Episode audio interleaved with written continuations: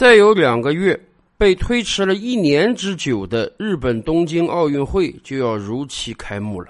虽然到今天为止，这个世界上还有很多人在质疑两个月之后东京奥运会能不能开，但是日本政府倒是信誓旦旦的说，他们已经做好了一切的准备，无论硬件上还是软件上的，两个月之后东京奥运会一定会如期召开的。那么，日本政府已经做好了所有的准备吗？似乎应当是这样啊，因为按道理讲，这一场奥运会如果不是疫情的影响，早在去年七月份就应当开幕了。日本已经凭空多获得了超过一年的准备时期啊，所以硬件上应当不会有任何问题。然而，有一个问题，恐怕到今天日本政府还没有准备完。那就是疫苗。咱们这么讲吧，疫情今天在全球还是肆虐着的，尤其是在很多国家已经爆发了第三轮和第四轮，甚至比去年同期还要严重的多得多。咱们就不用提人间炼狱般的印度了。就说日本吧，现在多个城市还在紧急状态之中，甚至东京、大阪的医疗资源实际上已经崩溃了。那么，日本用什么来迎接两个月之后的奥运呢？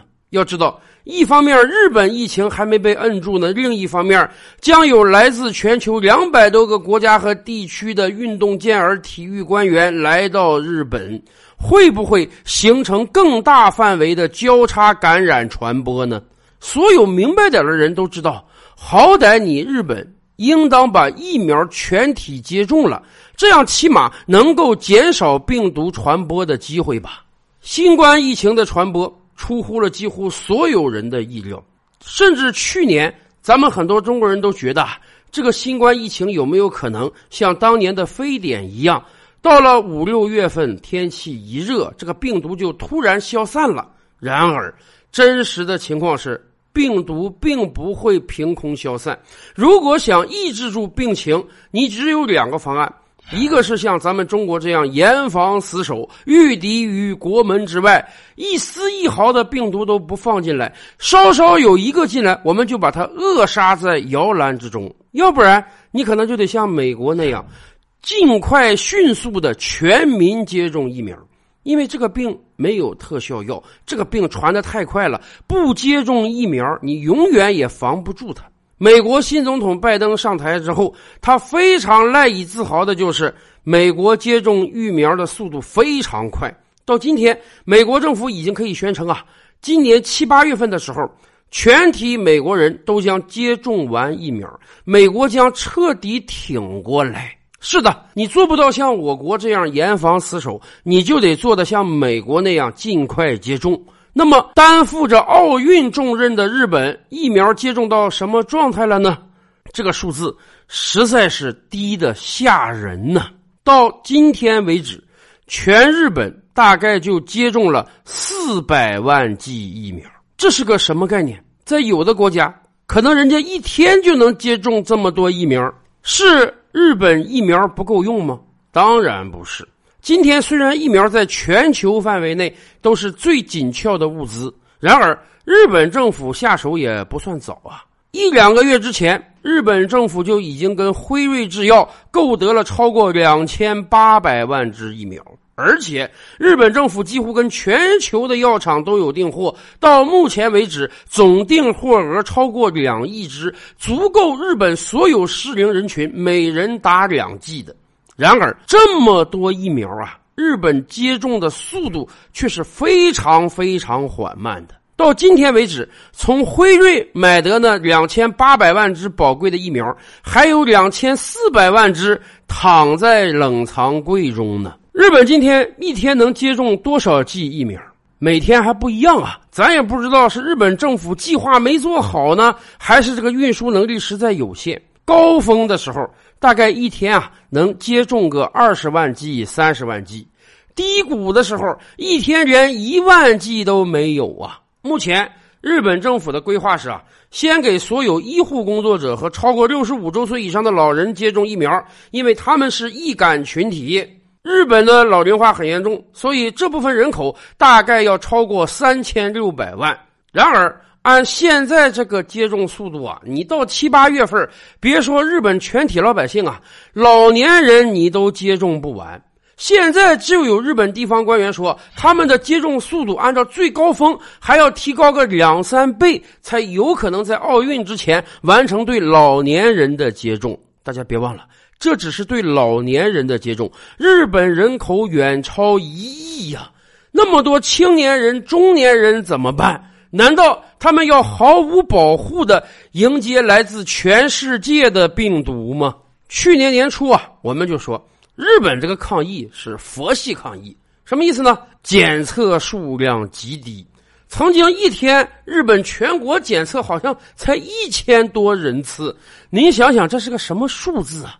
日本真是当年一年检测的数量不如我们国家一个城市一天检测的数量多。哎，日本人认为啊，我不测代表我没有，好吧？你不去检测，你检测不出谁患了病。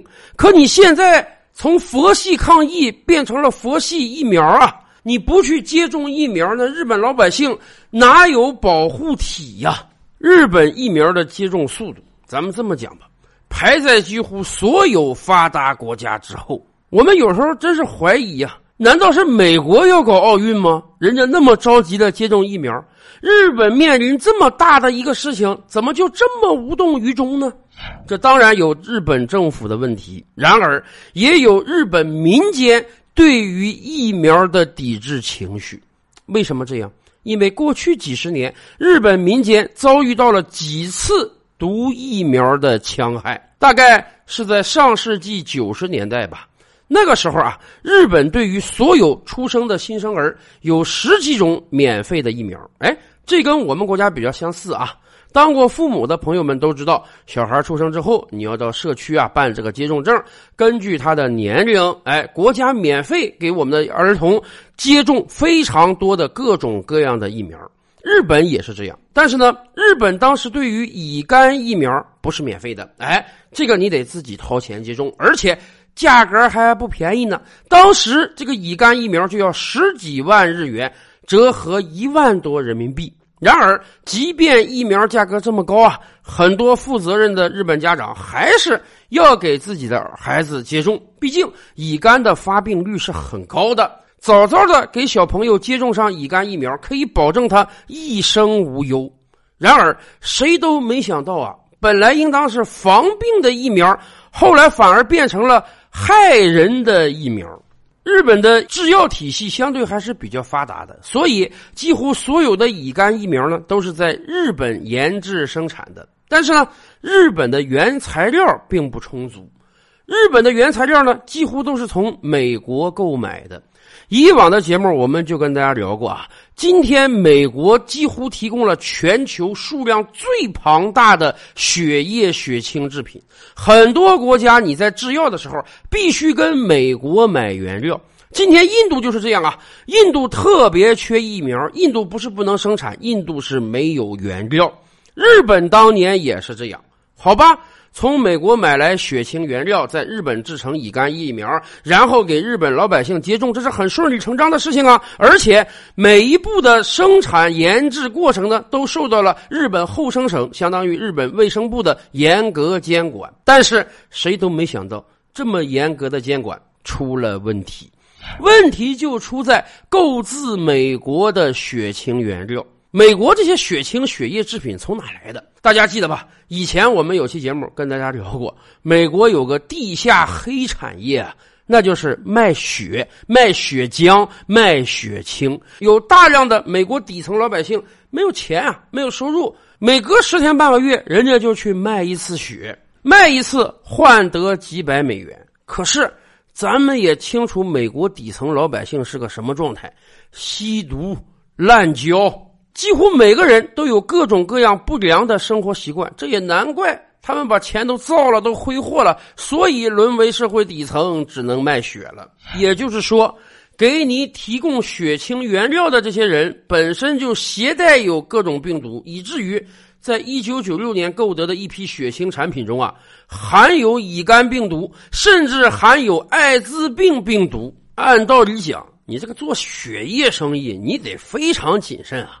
你好歹你采血的时候，你要对它进行一个检测啊，你要确保那个血液、血浆产品没有问题，你再采血，你再封装，你再出售啊。然而，咱们也清楚啊，有的时候资本为了赚起钱来是无所不用其极的。这一批产品本身有问题，结果就被从美国卖到了日本。卖到日本之后，日本相关的制药企业呢又没有尽到审查义务，或者说后来揭示的情况讲，有可能他们也知道这些血液产品多多少少有点问题，但是考虑到已经付了钱了啊，生产计划又排得非常紧，干脆就用一下罢了。然而没想到啊。就是这样一个疏忽，让很多含有病毒的疫苗被接种到了健康的人体上。人家本来打疫苗是为了防毒的，结果在你这打了疫苗，妥妥的变成了中毒。时隔很多年之后，有很多人突然发现啊，当年我明明接种了乙肝疫苗，怎么我还得了乙肝？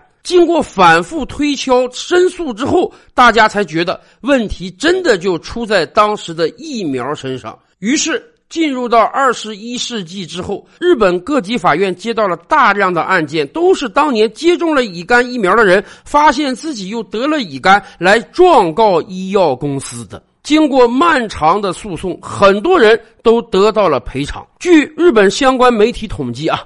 到了二零零七年十一月，陆陆续续有上千名因为乙肝疫苗感染艾滋病的患者联合起来提起了公诉。最终，医药公司赔了很多钱，相关的很多企业领导甚至政府官员都得到了应有的惩罚。然而，这在日本社会埋下了巨大的不信任。老百姓觉得，可能这个疫苗在生产过程中有各种各样的问题，你接种还真不如不接种。更关键的是，后来发现出现问题的不只是乙肝疫苗，问题还蔓延到了其他疫苗身上。比如说，日本自二零零九年开始在国内销售了宫颈癌疫苗。累计超过三百三十八万人接种了宫颈癌疫苗，然而有超过两千五百人出现了不良反应。什么样的反应呢？头痛、记忆障碍、四肢不受控制、月经异常等多种症状。严重者甚至无法行走，最后只能靠轮椅才能行动。疫苗的接种直接造成多名少女残疾。三百多万人接种，就有接近三千人有各种各样的不良反应，这个比例属实有点大呀。你如果说一百万人接种有一剂不良反应，这个大家还能接受得过去。可你现在这个宫颈癌疫苗有接近千分之一的不良反应率，实在是太高了，以至于日本后生省后来只能暂停推广宫颈癌疫苗的接种。在过去几十年。日本出现过多次疫苗的不良反应，真是让很多日本老百姓担心呀。大家可能觉得，我只要把自己保护好，我别轻易出门，我未必能得上新冠。得了之后，也不一定是什么致命的大事可是，如果我去接种这个疫苗，一旦接了疫苗死翘翘了，那怎么整啊？所以，日本社会对于疫苗的严重不信任，也影响了它的接种速度。可是，按这个状态发展下去，到了奥运会，谁来保护日本了？照理拍案，本回书着落在此。欲知大千世界尚有何等惊奇，自然是且听下回分解。